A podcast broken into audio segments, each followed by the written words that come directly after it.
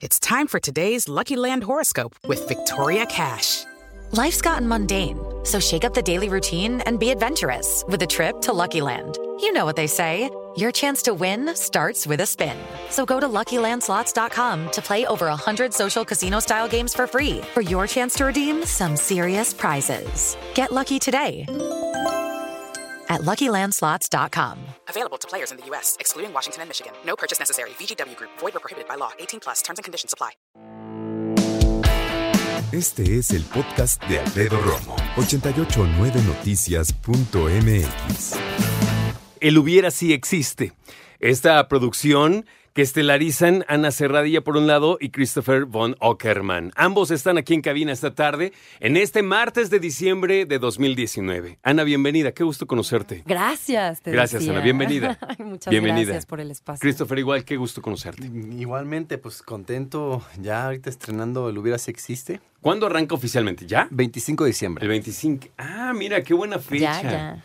Sabes que muchas personas no lo, no lo toman en cuenta, pero los 25 se ha convertido para mí en un día de- como de eventos, como de ir al cine, al teatro. El año pasado fui a ver al Ballet Folclórico de México. O sea, hay mucha vida cultural el 25 y todo el mundo se encierra. ¿Qué está pasando? Hay que ir al cine. Hay que Pero ir al cine. Hay que- sí. Por pues, favor. Sí, que pe- pensamos que no era una fecha buena, pero nos dicen que sí, es una Sí. Es buena. fecha. Las Es buena. estadísticas dicen Sí. lo contrario. Exactamente. Exactamente. Ana, platícanos de qué se trata. El hubiera Pues, sí existe. Mira, eh, se trata de Elisa. Es una mujer que tiene una vida un poco triste, Monótona. eh, monótona, muy aburrida. Ella es una muchachita muy gris. Eh, nada le inspira realmente en la vida y es como va en automático. Y recibe una, vi- una visita muy peculiar de- del futuro, es suyo del futuro, que interpreta Ofelia Medina, para decirle que se tiene que poner las pilas porque su futuro pinta de la patada si no hacen algo. Pinta de la patada por ponerlo de alguna manera, ¿verdad? Sí. Oigan, pues déjame decirles que yo vi la película Noche. Y de todas las series que estamos viendo, ya sabes, ¿de cuál vamos a seguir viendo hoy?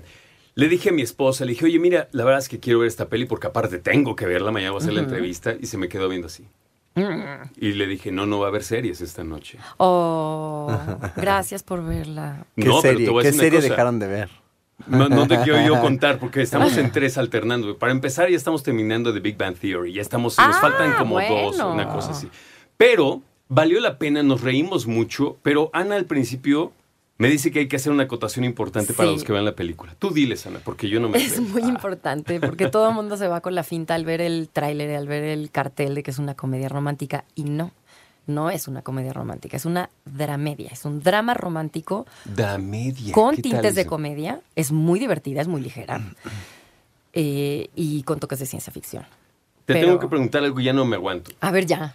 ¿Usaste una peluca o te cortaste el No, fleco no, así no, feo? ese era mi pelo. ¿Te lo Era- cortaste así? Claro, el pelo y el fleco y todo. O sea, eso fue y fue un gran sacrificio porque el personaje, Gran, ¿eh? el personaje se tenía que ver, pues, desgraciadamente fea. Y sí se logró. y todavía lo dice.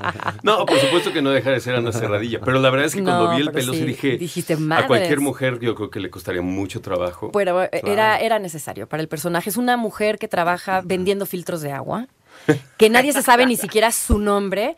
Tiene que ser por lo menos como weirda, ¿no? Como Ajá, friki. ajá. Y solo se podía lograr haciendo algo tan drástico en el pelo. Qué difícil. Sí. Y sobre sí. todo más difícil cuando tienes un compañero que es el perfecto en cuestión de ventas, el que Sí. gana todo, el que caño con año El se Mr. lleva el premio del filtro de oro. Pero que lleva una vida monótona también. Sí, ñoñona Aburrida, ñoñona. Pero ¿por qué no te cortaron el fleco a ti también? Ah, Pues. Hubiera sido ya muy raro. Sí, ya no hubiera sido original. Te digo una cosa, Christopher tiene también un papel súper interesante. No vamos a platicar detalles porque quiero que lo veas. Acuérdate, está partido el 25 de diciembre en cartelera. Y vale toda la pena. Ana hizo una inflexión importante que es una, una parte de comedia con su dosis de drama. Y yo creo que es lo que va a terminar pegando bien en cuanto la veas. Yo no sabía, ¿eh? Yo nada más sabía, habían dicho lo de comedia y cuando pasó la situación dije, ¿qué? Ana, ya nos platicaste de qué se trata. Ajá. ¿Por qué ver esta película? Véndenosla. A ver, se los voy a vender. Creo que, de hecho, la película se vende solita. Creo que la gente la va a recomendar de boca a boca. Es una película que aparte de ser cine mexicano, que está bien realizado, tiene una historia de Adriana Pelusi muy redondita, acompañada de un soundtrack extraordinario. Que es bueno, ¿eh? La verdad, sí. Muy bueno. El casting es una joya. Nuestro director Luis Eduardo Reyes fue, hizo un trabajo extraordinario con todos nosotros. El agua es un personaje más. Y sin dejar de ser familiar, ligera, divertida, es una película que, que, que sorprende en un momento y te deja ciertas reflexiones. Y yo creo que a cada quien, por lo que he visto y escuchado de la gente que hasta ahora la vio, cada quien, depende en qué proceso se encuentre de su vida, le resuenan unas cosas u otras. Sí, totalmente. ¿no? Eh, no es que tenga una reflexión en sí o que tenga, ¿no? La, así de, ¿qué sacaste de la película? ¿no? Claro, habrá claro. simplemente quien se divierta, habrá quien le mueva además, habrá quien le pegue, le duele hasta el corazón un poco, porque sí toca temas, toma- toca temas fuertes. Tomas- eh, to- toca temas fuertes, pero además lo difícil creo es que toma, Mm. toca temas muy reales. Sí. Muy reales. ¿Qué te deja a ti, Chris, el haber hecho esta producción? Pues me deja contento el resultado. Lo mismo pensaría yo, si veo la película es ligera, pero después Sí, viene una tiene, cosa así bien intensa. tiene una cosa intensa. Y eso es lo que busco en las películas también. Y salir con un buen sabor de boca. Me gusta ver todo tipo de películas, luego densas, de terror, pero también salir con un buen mensaje. Digo, a pesar de que no se, no se, no se pretendía dar ese mensaje, simplemente Es. es.